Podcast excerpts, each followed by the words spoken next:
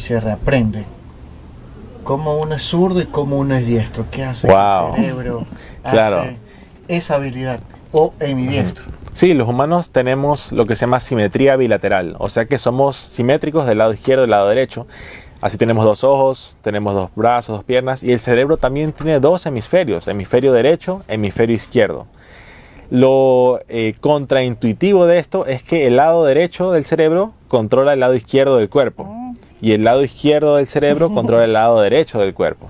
Entonces una persona zurda, en realidad su lóbulo más, su hemisferio más activo es el derecho o el más hábil. Y una persona diestra, su hemisferio más activo es el hemisferio izquierdo.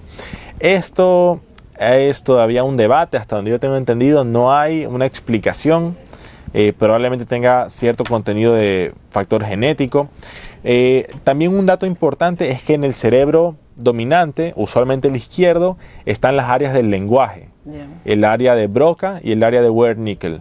El área de Broca me hace poder pronunciar las palabras adecuadamente y el área de Wernickel me hace que las palabras tengan una conexión. Ahí yo puedo ver si la persona algo pasa que no está hablando bien. Puede ser que sea una hemorragia en donde, en el área de Broca, si es que no puede pronunciar bien las palabras.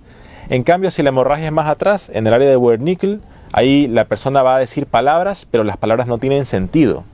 ¿Sí? Entonces, eh, estas áreas del lenguaje están en el hemisferio, en el hemisferio eh, izquierdo, en una persona diestra. Eso podría Hay, indicar. hay- hay una